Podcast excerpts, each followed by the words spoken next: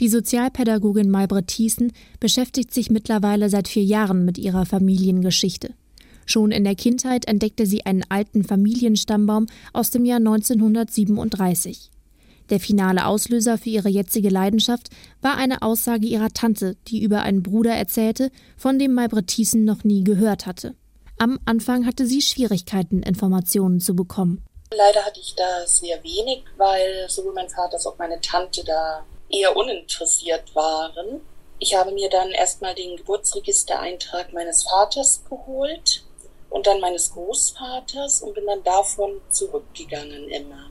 Also erstmal über die Standesämter und später dann über die Kirchenbücher. Aber der Anfang war da schon schwieriger, bis man rausfand, wie muss ich da vorgehen. Auch ein Stammbaum väterlicherseits, der bis ins Jahr 1534 reicht, war ein wichtiger Anhaltspunkt, um mehr über die Familiengeschichte zu erfahren.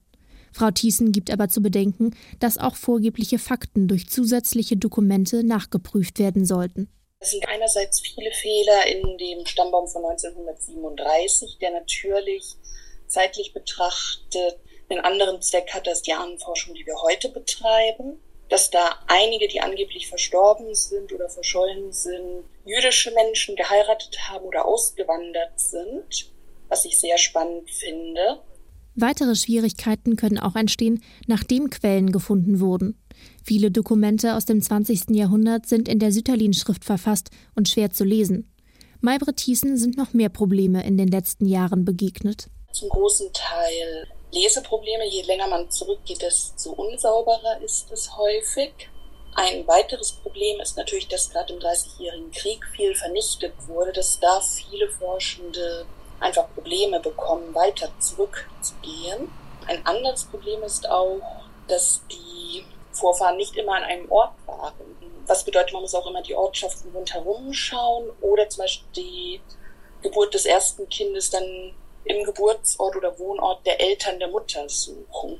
Ein konkretes Ziel verfolgt die 32-Jährige nicht mit ihrer Ahnenforschung. Aber das Wissen, das sie sich in den vergangenen Jahren angeeignet hat, teilt sie mittlerweile in einer Facebook-Gruppe mit anderen historisch Interessierten. Aktuell verfolgt sie eine Familienlinie in Polen weiter. Konkret bin ich derzeit bei meiner Großmutterseite, väterlicherseits, wo ich derzeit in polnischen Archiven schaue, dass ich da mehr herausfinden kann, wo die herkamen und da muss ich wirklich sagen, die polnischen Archive sind da wirklich wahre Goldgruben, weil sie sehr viel online haben und auch die Archivare und Archivarinnen sehr freundlich sind und auch gerne behilflich sind, mehr zu finden.